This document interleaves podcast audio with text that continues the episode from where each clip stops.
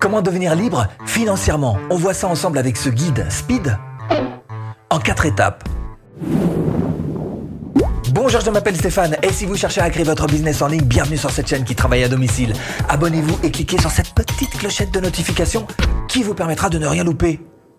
Le diable. L'argent, c'est le diable. L'argent? Ah, c'est pas si important. Hein. Monter un business en ligne, c'est risqué. les riches, euh, les riches sont des profiteurs.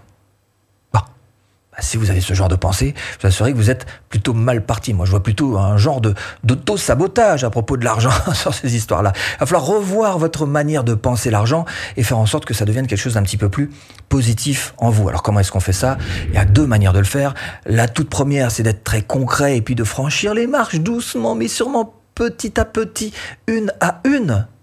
Ou la deuxième, c'est de le faire un petit peu plus théoriquement avec l'intellectualisation de la chose. Alors, par exemple, en vous formant, par exemple, en achetant des livres euh, pour un petit peu améliorer votre culture financière. Quoi qu'il en soit, dans cette vidéo, ce qu'on va faire, c'est qu'on va prendre le taureau par les cornes et on va passer à l'action. Comment avoir son indépendance financière? Il va vous falloir fixer trois objectifs pour franchir un grand pas. Le premier des trois, c'est de bien comprendre que l'argent, ça tombe pas du ciel. c'est pas ce qu'on vous a dit, mais pas plus sur Internet que dans la vie réelle. Ça ne tombe pas du ciel. Il va falloir faire des efforts, il va falloir se relever les manches. Opération commando. Deuxième chose à bien comprendre, c'est qu'il faut que vous fixiez un cap. Vous ayez quelque chose en tête, une sorte d'objectif, un cap. Je sais pas, ça peut être 3000 euros par mois. Bah voilà. Si pour vous, c'est 3000 euros par mois, très bien, vous avez votre cap. Cela dit, le mieux, c'est de se servir de vos dépenses. Regardez combien est-ce que vous dépensez par mois et ajoutez un petit quelque chose par-dessus. Comme ça, ça vous laissera euh, une petite marge. Hein, et donc, vous aurez ce cap en tête. Alors attention de ne pas trop monter non plus parce que plus vous allez le mettre haut, ce cap, plus ça va être long et difficile à atteindre. Et puis, le troisième aspect qui me paraît être important, c'est de s'aligner. S'aligner pour être, euh, pour faire passer les choses euh, beaucoup plus facilement pour vous. Aligner, qu'est-ce que ça veut dire? On se rapproche peut-être un petit peu de la loi de l'attraction, quoi qu'il manquait quelques petites choses à mon humble avis. La première, c'est que aligner entre votre mental, donc vos rêves, aligner avec votre ressenti, ce que vous allez ressentir quand vous vous mettez à rêver, quand vous passez à l'action également, sur votre ressenti, hein, c'est simplement les émotions. Et puis la troisième chose qui est importante, c'est que nous sommes des êtres de chair et de sang. Donc, il va falloir passer à l'action. Et il faut aligner ça. Et c'est peut-être là que l'attraction est un peu, euh, un peu légère. C'est qu'il va falloir aussi passer à l'action, évidemment. Hein. J'ai presque envie de vous rajouter un quatrième point qui euh, consisterait à écrire noir sur blanc tout ça. Écrivez sur papier. Parce qu'en fait, ça va matérialiser toutes vos pensées. Ça va donner vie à vos rêves. Comment devenir libre financièrement? Les premières mesures à prendre, c'est de faire tourner les choses en votre faveur. Ça veut dire que dès que vous avez des gains qui tombent, eh ben vous prenez 20% de ces gains et hop, c'est pour vous de côté. Il va falloir aussi traquer les recettes. Traquer les recettes, faites un petit peu comme les entreprises. Voilà, pas de pitié. Hein. Une entreprise a des frais fixes et des frais variables. Eh ben pour vous, c'est des dépenses fixes. Alors par exemple, eau, euh, loyer, électricité, puis les dépenses variables. Dépenses variables, euh, sorties, euh, ciné, euh, montre en or, ah, tout ça, va falloir surveiller de très très près parce que votre objectif, encore une fois, il va être double. D'abord, ça va être de sortir 20% de votre salaire ou de vos gains. Vous mettez ça de côté, compte épargne pour votre futur projet. C'est à vous, ok Et puis aussi, dans un deuxième temps, et ça va être la deuxième priorité, c'est de payer ses dettes. Qui paie ses dettes s'enrichit. Comment réussir sa vie financièrement? On a vu ensemble les toutes premières mesures il y a quelques instants. On passe maintenant aux deuxièmes mesures avec ces trois clés et ce plan d'action. 1.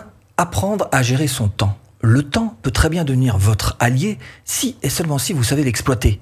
C'est-à-dire que si ces dix dernières années vous avez euh, tout claqué, tout dépensé, tout, il a plus de, hein, bah là on se rend bien compte que le temps est votre ennemi vous a pas aidé. Hein. Par contre, il peut très bien vous aider dans le cas inverse, ou si au contraire, durant ces dix dernières années, bah, vous avez mis en place quelques bonnes pratiques financières, comme par exemple investir, là, pour le coup, ça devrait aller beaucoup mieux pour vous. Vous vous rendez bien compte que financièrement, les choses changent, particulièrement si vous avez d'ailleurs commencé très tôt dans votre vie. Donc, j'ai pas dit que c'était trop tard, c'est juste un paradigme à changer dans votre tête, à changer un petit peu la manière de penser, et vous dire, je dois absolument faire en sorte que le temps devienne mon allié.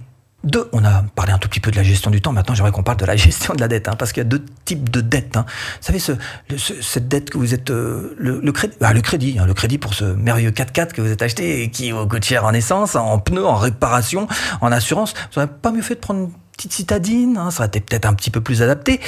En tous les cas, ça c'est pas de la bonne dette, hein, tout à fait clairement. Et puis il y a l'autre dette, celle par exemple qui vous permettrait de faire un, crédit à la banque pour vous acheter un studio. Et là, ça vous rapporte pas grand-chose par rapport au crédit, peut-être, mais en tous les cas, ce qu'il y a de sûr, c'est qu'au bout d'un moment, ça va carrément devenir votre actif, ce studio. Et ça, c'est une dette qui rapporte. C'est de la bonne dette. 3. Achetez-vous de l'expérience, d'un point de vue tout à fait concret, d'un point de vue tout à fait factuel. Qu'est-ce qui fait votre vraie valeur? Est-ce que vous pensez que c'est euh, cet appartement que vous avez acheté euh, sur la Croisette à Cannes avec vue sur mer Ou est-ce que c'est ce que vous savez qui vous a permis d'acheter cet appartement Cannes, Croisette, vue sur mer? Évidemment, c'est plutôt votre savoir, ce qui vous a permis de passer à l'action. Donc, on est d'accord que la connaissance et le savoir sont le véritable pouvoir de nos jours. Si vous pensez que Warren Buffett peut très bien vous apprendre quelque chose sur les investissements boursiers, formez-vous. Peut-être le moment de vous dire, bah, je vais acheter quelques-uns de ses livres. Il a fait plein de livres pour en parler. Formez-vous. Le savoir et la connaissance sont juste essentiels à votre réussite.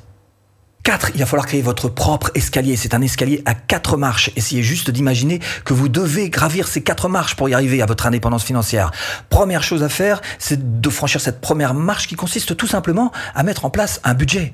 Dépenses, recettes, etc. Très simple. Hein. Une fois que vous avez franchi cette première marche, vous attaquez la deuxième. La deuxième est très simple aussi. On en a parlé, c'est d'acheter de l'expérience qui va vous permettre d'atteindre la troisième marche, votre troisième marche de l'escalier, ça va être de créer un petit quelque chose, un petit business qui va vous permettre de générer des revenus, augmenter vos revenus. Et c'est à partir de là que vous allez pouvoir franchir la quatrième marche, celle qui vous amène vraiment à la dépendance financière, celle de l'investissement. Donc vous choisir des objectifs d'investissement.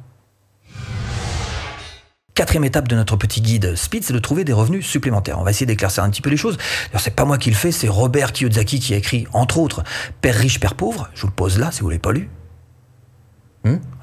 Donc Robert Kiyosaki, qui n'est pas seulement qu'un auteur à succès, c'est surtout et avant tout un gros promoteur immobilier. Il a dit qu'il y avait quatre fruits du travail. Le premier, c'est le fruit du travail des salariés. Passez 8 heures à travailler, vous êtes payé 8 heures. Après, vous avez les week-ends, donc vous êtes payé à l'heure. Deuxième fruit du travail, c'est tous ceux qui vivent comme des entrepreneurs, en fait, voire des solopreneurs. Alors, dedans, vous pouvez mettre dans la vie réelle, je sais pas, les avocats, les médecins, euh, euh, comptables, tout ça, voilà. Et sur Internet, ça peut très bien être tout simplement des prestataires de services, des solopreneurs. Alors, prestataires de services, par exemple, tous ceux qui sont sur 5euros.com et qui proposent de créer euh, des logos. Pourquoi pas Voilà la, la version la plus simple d'un solopreneur. Ces gens-là, ces deux catégories sont payés à l'heure. Maintenant, la catégorie au-dessus, c'est ceux qui vivent des fruits du travail d'une valeur apportée. Exemple, un patron. Un patron, quand il vend un produit, il apporte une valeur au travers de, ce produit. Et là, ça change tout. Il est plus payé à l'heure, il est apporté, il est, payé tout simplement à, ce qu'il apporte aux gens et qui ont envie d'acheter. Euh, sur Internet, ça peut être des formateurs. Hein. Nous, on est dedans. Voilà, on est dans cette catégorie-là. À savoir, on apporte une valeur à un client au travers d'une formation. Si elle est bonne, ah bah, le client, il nous achète. Si elle n'est pas bonne, il n'achète pas. Hein. Voilà, ça, bon, c'est le même principe. On n'est pas payé à l'heure. Il y a un véritable effet levier qui nous emmène donc à vivre de la valeur qu'on apporte. Et puis il y a une quatrième, quatrième niveau tout en haut, c'est ceux qui vivent du fruit du travail grâce à leurs compétences. Ah, les compétences, c'est ce qu'il y a de plus élevé, tout là-haut, tout là-haut, les compétences. Par exemple, bah, les investisseurs. Alors, prenez un gros promoteur immobilier. Ses compétences, ça a été de trouver les bons produits immobiliers, d'accord, pour investir dedans, avoir une certaine dette, mais surtout savoir aussi qui va réussir à les louer, plus que la dette qu'il aura contractée, un bénéfice, un cash flow, on appelle. Hein, voilà. Alors, bourse, pareil, même principe euh, pour ce qui est de la bourse. Je ne parle pas des petits boursicouteurs du dimanche en loisir, non, je parle des, des gros investisseurs en bourse. Eux, leur compétence, c'est de savoir faire travailler de l'argent pour leur rapporter de l'argent.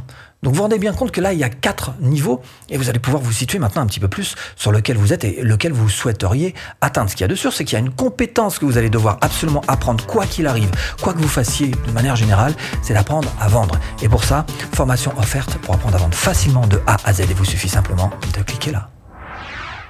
Hmm? C'est offert. Bon, j'espère vous avoir un petit peu aiguillé dans cette botte de fin. Je vous dis à bientôt en vidéo.